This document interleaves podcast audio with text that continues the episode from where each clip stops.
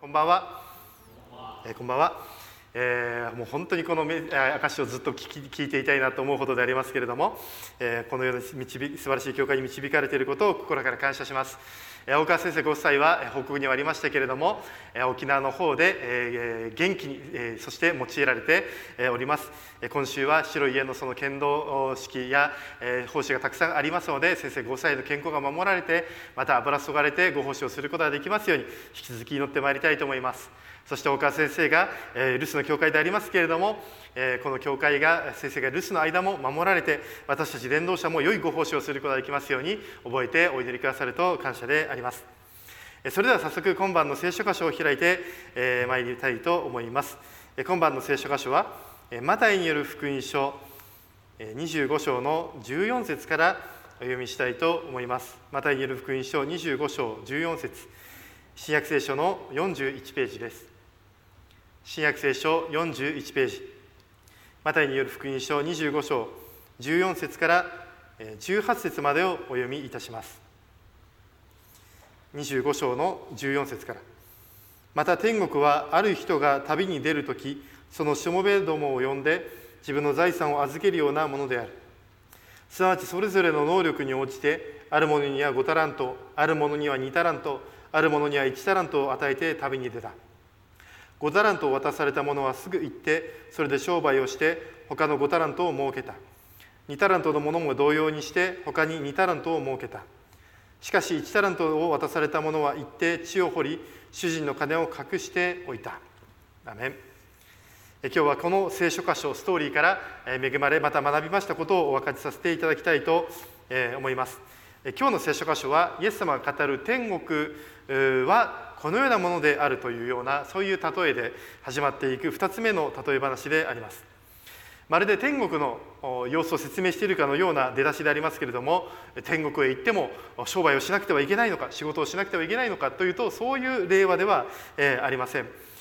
文脈から見ていきますと今日は25章でありますけれども前の章の24章から読んでいきますとイエス様はこの世の終わりについてその様子などを語り始められました。この世の終わりについて24章から語って25章に入りますとその場所では天国の例えというものが語られます。それは最初の例え話は遅れてしかも突然来る花婿を迎えることができるように準備をしておきなさいということが語られてそして次に今日の聖書箇所でありますタラントの例えに入っていきます。ここでもやはり出てくるのはご主人がまあ旅に出てでもある時に突然帰ってきて任されたタラントをどのように用いたか決算が始まるというそういった内容であります。まあ、天国というそれは素晴らしい訪れがいつかこの地上に来るわけですけれどもでもそれを地上で何もせずあるいは怠惰に待つのではなくてその主人が来るまでの間あるいは私たちが天国まで行くまでの間にしっかりと準備をしておくことそしてそのタラント与えられたタラントをよく用いる機会としてその期間を過ごすようにということが教えられているそういった場所になります。ここの場所ではタラントという単位が出てきますけれどもこれはそのまま金額を表す言葉ではなくこれは質量や重さを表すそういう単位だそうです。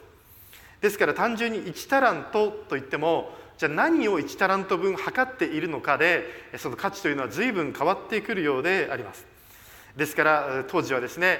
銅貨銀貨金貨というようなですね貨幣があるわけですけども何を1タラントで数えているかという感じでありますけれども例えば、まあ、現代で言うならば、まあ、500円玉を1キロ測って100円玉を1キロ50円玉を1キロというふうにですね測ると同じ1キロという単位でも全く金額が変わってくるのと同じであります。この場所では1タラントというその重さに合わせた貨幣をそのしもべたちに与えていったという。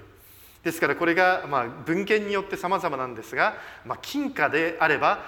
数6000万円から1億円ほどになるだろうもし銀貨だったら200万円からま数百万円、えー、ま600600万円までになるだろうというような感じでいろいろな金額が書かれておりますけれども、まあ、ここで言えるのはとにかく莫大なお金を主人はしもべたちに託していったということであります。そしてその託し方というのもですねその人をきちんと知った上で渡している与えているということが分かります。14節とそして15節の前半をお読みします。また天国はある人が旅に出る時そのしもべどもを呼んで自分の財産を分け、えー、預けるようなものである。すなわちそれぞれの能力に応じてと書かれています。能力に応じてとあります。主人はただ、え無作為にそして一律にしもべたちに均等に配ったのではなくてその人をよく知っていてその人を観察していてその人が普段からどういう仕事をしてどういうものが得意でどのぐらい仕事ができるのかというものをちゃんと知った上で把握した上でそしてタラントを分け与えたということがこの場所で見ることができます。ここに出てくるタラントという言葉それは先ほど重量だということをお話ししましたけれどもこの言葉が英語のタレントという言葉の語源になっているというふうに言われています。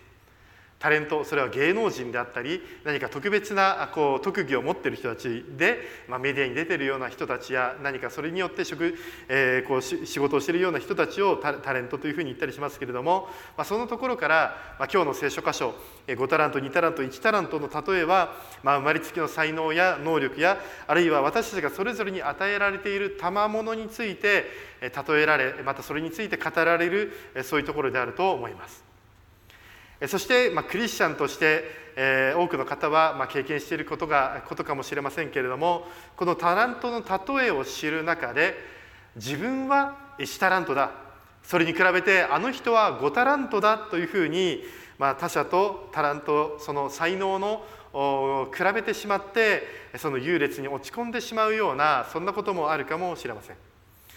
えー、自分は才能も能力も低い自分のものは大したことがないそれに比べてあの人はこういうところもできてあんなことができてこんなところが素晴らしいと、まあ、そういうふうに比べてしまったりまた自分に落ち込んでしまったりということがあるかもしれません。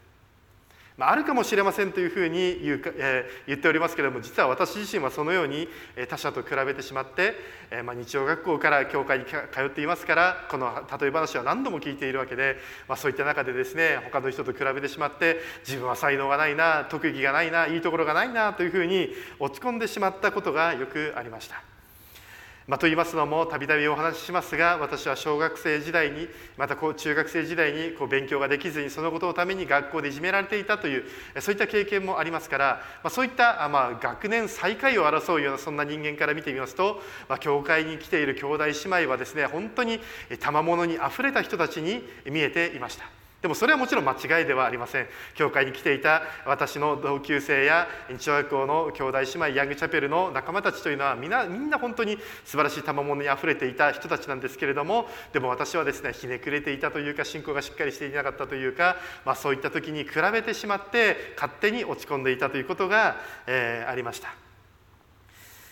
えー、そういった中で自分が持っていないものを相手が持っている自分よりも優れた能力が相手にある自分よりも上手にできるそんな自分よりも良いところがあるということが相手の尊敬になるのではなくて嫉妬や妬みになってしまうとするならばそれは神様の望まれることではありませんしあるいはあの人は5タラント自分はそれに比べて1タラントだからダメなんだというふうに自分を否定し,、ま、してしまうということも神様の御心ではありません。そのところから今日お伝えしたいメッセージの一つ目それは私たちには良いものが与えられているということを知っていきたいのであります。私たちには良いものが与えられている。そして神様は良いお方であるということも同時に知ってまいりたいと思うのです。与えてくださる主人がどういう人か。私たちにタラントを賜物を与えてくださる神様がどういうお方かというそのイメージが私たちのうちにきちんとあることとそして与えられているものがどういうものであるかということをきちんと知らなければそれを正しく扱うことはできません。詩編の103編の5節新海訳にはこのようにあります。前半部分でありますけれどもあなたの一生を良いもので満たされる。素晴らしい御言葉であります。大川先生も以前この聖書箇所を何度も引用されてメッセージを語られたことがありますけれども神様は私たちを祝福し私たちの一生を良いもので満たそうとしてくださっているそのことが表れているそういう御言葉です。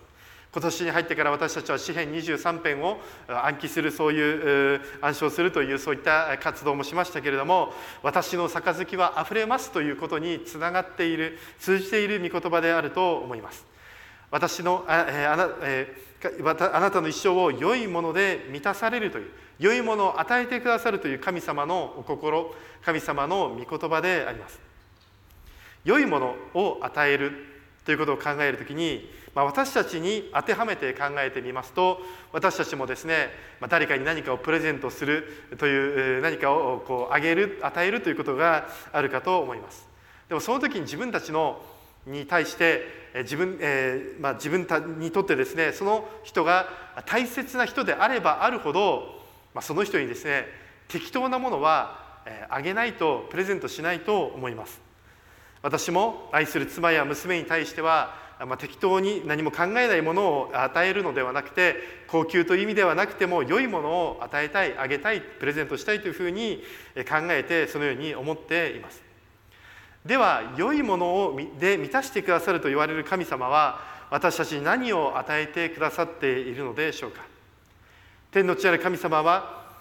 愛する一人をイエス様を与えるほどに私たちを愛してくださっていますしイエス様も私たちの罪の身代わりに十字架にかかって死んでくださるほど死なれたほどに私たちを愛してくださっています。天の父なる神様は私たちに一番良いイエス・キリスト大切なイエス・キリストを与えそしてイエス・キリストは私たちのために命まで与えてくださいました。それほどまでに私たちをことを愛し良いものを与えようとしてくださっているのであります。そう考えると天の父なる神様はイエス様は私たちに適当なものを与えるのではなくて良いものを与えようとしてくださっているというのは自然なことなのかもしれません。私たちは良いものを与えようと心がけていてまた考えていたとしても経済力であったり環境であったりさまざ、まな要因によって与えることができない与えたくても与えることができないということがあるかと思います。しかし全てを支配し全てを持っておられる神様にその制限はありません。私たちのことを考えた上でそして良いものを与えることができるお方なのであります。そしてそのことは聖書に御言葉にもこのように書かれています。ルカによる福音書11章の13節。このようにあなた方は悪いものであっても自分の子供には良い贈り物をすることを知っているとすれば天の地ではなおさら求めてくる者に精霊をくださらないことがあろうか。そういうふうに書かれています。悪い人それは罪を犯しても何とも思わないような、まあ、そういう人なのかもしれません。それでも子供を愛する親ならばその子供に良い贈り物をすることを知っているとすればというふうに例えが語られています。おそらく多くの方は経験上あるいは映画やテレビなどを通してその様子などを知っていると思います。犯罪に手を染めるようなそういう悪い親人を傷つけることを人から搾取することを平然としているようなそういう人であったとしても自分の愛する子供や家族に対しては良い贈り物をしている良いことをしようとしているというものは、まあ、映画の中などでもよく描かれているようなことであります。人間がそうであるならばなおさら神様はというふうにこの場所では書いてあるのであります。人間で悪い人間でもそうである愛する者に良い贈り物をするならばなおさら神様は良いものを与えてくださる。その最たるものは精霊である。求めてくる人に精霊を賜らないことがくださらないことがあろうかとそういうふうに書かれているのです。神様は私たちに良いものを与え私たちの一生を良いもので満たそうとしてくださっている。そして求めるならばその最も良いものである精霊様も私たちに与えてくださるのであります。ですから今晩もウェルカムホーリースピリット精霊様を求めて祈ってまいりましょう。そして良いものを与えてくださる神様が私たちの一生を良いもので満たしてくださるというその信仰を持って祈ってまいりたいと思います。続けて15節をもう一度お読みします。15節すなわちそれぞれの能力に応じてある者には5タラントある者には2タラントある者には1タラントを与えて旅に出た、え、このえー、5タラント2タラント1タラント先ほどはその1タ自分は1タラントだということに落ち込んだりしていたというお話をしていましたけれども、えー、私はあそういった思いを持ちながらも御言、えー、聖書の御言葉を学び続ける中教会で養われ続けていく中で私の心や考え方も変えられていきました。神様は私たちに良いものを与えてくださるという良いもので一生満たしてくださるというそして良いものである精霊様を与えてくださるというそういう話をしてきましたけれども5タラント2タラント1タラントそれは量的に重量的には違うものでありますがでは1タラントが悪いものか良いものかということで考えるならばそれは皆様1タラントも十分良いものであるということがわかるかと思います。この主人はこの1タラントのしもべにも十分に良いものをちゃんと選んでその人の能力に応じて与えてくださっているのであります。それは悪いものではなく良いものを与えてくださっているのであります。では聖書に出てきた1タラントを受け取ったしもべはそれをどうしたのでしょうか。24節25節を意味します。1タラントを渡された者も進み出て言った。ご主人様私はあなたがまかないところから狩り散らさないところから集める酷な人であることを承知していました。そこで恐ろしさのあまり言ってあなたをタラントの地の中に隠しておきました。ご覧なさいここにあなたのお金がお金がございます。なんとこの主人はこのしもべに対して1タラントという良いものを与えた預けたにもかかわらずこのしもべはこれを良いものだと思わずまた主人も良いお方だとは思っていなかった知っていなかったのであります。彼は主人を酷な人だと思ってというふうに言っていました。そしてこのタラントも全く使わずに地に埋めて隠してしまっていたのであります。この酷な人だと承知していたのでというのは主人にとってはもしかしたらショッキングな言葉だったのかもしれません。えー、そんなふうに思っていたのというふうに思ったでしょうか。皆様は私たちに多くのもの良いものを与えてくださる神様イエス様聖霊様にどのようなイメージを持っているでしょうか。神様天の地ある神様に怖いイメージあるいは何か罰を与えるようなそんなイメージを持っているでしょうか。イエス様に対してどのようなお方だと思っているでしょうか。私たちはもう一度天の地なる神様は良いお方であり聖霊イエス様は私たちを愛してくださる素晴らしいお方であるとそのようなことをもう一度その姿に目を向けていきたいのであります。ではここでは何が問題だったのかそれはこのしもべが本当の主人の姿また心や思いを知らなかったことそしてそのタラントを用いなかったことが問題だったのであります。ですから今日お伝えお伝えしたい2つ目のメッセージそれは良いものを正しく用いるということです。良いものを正しく用いる。そしてもちろん神様に対するイメージも知る必要があります。良いもので満たされるというその御言葉も開きましたけれども私たちには5タラント2タラント1タラントというそれぞれ良いものが与えられています。しかしタラントあるいはそのお金というものは本質的には良いものであっても使い方によっては、まあ、悪い影響を自分に与えるというか悪い使い方もできるというのは、まあ、大人であれば分かることであると思います。タラントという素晴らしいものが与えられていたとしてもそれを使ってギャンブルに放蕩に身を持ち崩してしまう放蕩息子のようなこともできますしあるいはその大金を用いて犯罪や悪いことなどをすることももちろんできます。私はえー、学生時代に介護福祉の勉強をしていて、まあ、その中で結構本格的な調理実習というものを体験しました、まあ、そのことを通して私も料理に興味が湧き、まあ、今では上手かどうかは別にしても結構料理をすることが好きであります、ま、そういった中でテレビを見ていてニュースを見ていると、ま、通り魔などやある事件が起こった時に残念に思うことがありました。それはその事件に使われてしまった凶器が包丁であったというこの包丁で犯罪が行われたということを聞いた時に、え私はですねああ残念だなショックだなというふうに思ってそのニュースを見たりします。もちろんそれで人が傷つけられてしまったということに心を痛めることでもありますがそのものが使われその,、えその包丁が使われてしまったということであります。私は素人私は料理は好きでも素人でありますからもしかしたらその包丁というものを日々料理のために仕事で使っている料理人というのはもっとショックかもしれませんがなぜショックかと言いますとそれは私は包丁は良いものであると思っているからであります。それがきちんと手入れされているもの切れ味の良いもので料理をするならば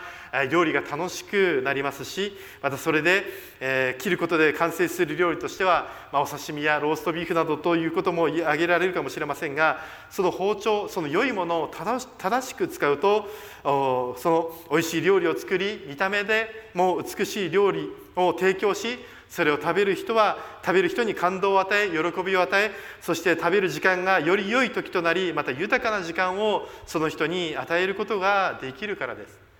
良いものを正しく使うならばその人を喜ばせその人を豊かにさせそしてその人の時間を良いものにすることができる。そういう良いものなのにそういった間違ったことその人の人生を奪いあるいはその人の人生を台無しにしそしてそれを使った自分自身もその人生を本当にダメなものにしてしまうことに使ってしまう。それは本当にもったいないことであるとそのように思わされます。正しく使うならば相手を喜ばせそして自分も喜ばれる自分の人生も豊かにすることができる。包丁を一つのタラントとして考えるならばその料理をするそれを正しく使うならばそのことを通して人を喜ばせそして料理をその包丁を使って正しく使って料理をするその人も喜ばれるのであります。主人はどんな思いでタラントをこのしもべに託したのでしょうか？神様は何を思って私たちに良いものを与えまた賜物というタラントを与えてくださったのでしょうか。20節と21節をお読みします。すると5タラントを渡された者が住み出て他の5タラントを差し出していった。ご主人様あなたは私に5タラントをお預けになりましたがご覧の通りに他に 5, 5タラントを設けました。主人は彼に言った良い忠実なしもべをよくやった。あなたはわずかなものに忠実であったから多くのものを管理させよう。主人と一緒に喜んでくれ。そしてその後には2タラントのものも同様にストーリーがついていきます。タラントを与えられたそしてその与えられた賜物タラントを正しく用いたこのしもべはより豊かになりました。そして、えこのより豊かになりそして主人に喜ばれたのであります。神様はなぜ良いものを与えタラントを与えられるのか。それは神様が神様はしもべに、えー、しもべを働かせて金儲けをして神様が自分の私服を肥やしたいのでしょうか。まさかそんなことはないと思います。神様はこの全ての世界の全ての富を持っておられるお方でありますし今日の場所ではわずかなものに忠実であったからと5タラントという大金もわずかなものと言っているところから神様は金儲けがしたくてそれを預けたのではないということをこの場所で見ることができます。ではなぜ神様はそのように、え、タラントを与えられるのでしょうか。それはしもべにタラントを用いることの喜びを体験させ与えられたタラントを用いることによってそのしもべの人生が豊かになっていくためにタラントを与えられたのではないかとそう思うのです。ですからこの1タラントを与えたしもべにもそれを使ってほしかった。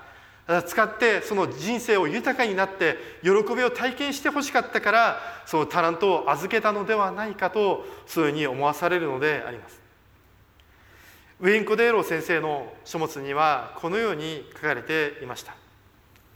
神様はあなたに人生をプレゼントしました。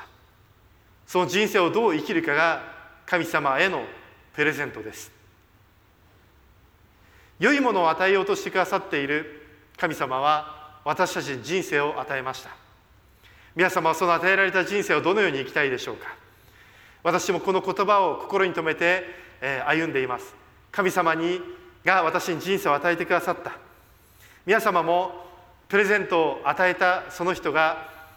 どのようにプレゼントを用いているかで喜びが喜び方も変わってくると思います。考え抜いて、え与えた良いプレゼントを喜んで受け取ってくれるだけでなく喜んで使ってくれている。これは本当にいいものだ。これをくれてありがとうというふうにそれを使い込んでくれているならばそれは与えたものにとっても、まあ、妙利に尽きるというか本当にプレゼントしてよかったなと思うものであると思います。ですから私は与えられた人生を懸命にそして喜んで生きていきたいとするように思っています。私が年を取って天に召される時には神様からいただいた人生最高に楽しかったです。神様人生を与えてくださってありがとうございますと言って召されていきたいと思っていますしそのように神様から与えられた人生は本当にいいものだよ最高だよというふうに証しをすることができるような歩みをしていきたいとそういうふうに思っています。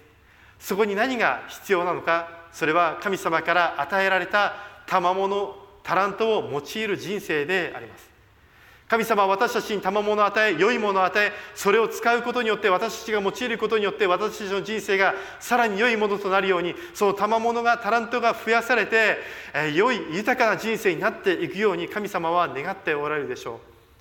そして私たちにはそのようにな人生を歩むことができるように良いものを与えてくださっているのであります。神様は神様は与えた賜物を私たちが使うように願っておられます。ですから神様がいただいた良いものを正しく使うことができるようにそして豊かな人生を歩みたいと願う方はご一緒にアーメンと言いましょう。アーメ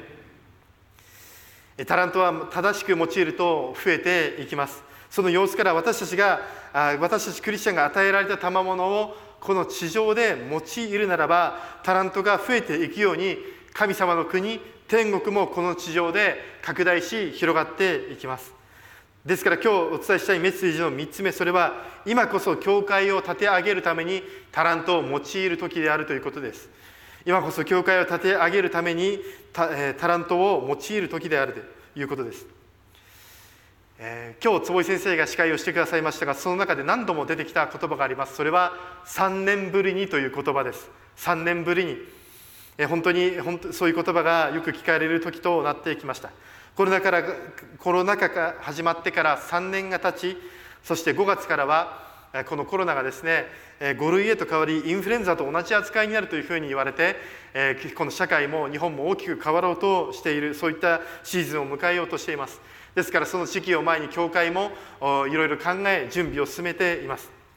まあ、そういった中で私は4月から青年会の担当とともに日曜学校も担当するようになりました。そして日曜学校のためにもミーティングを重ねています。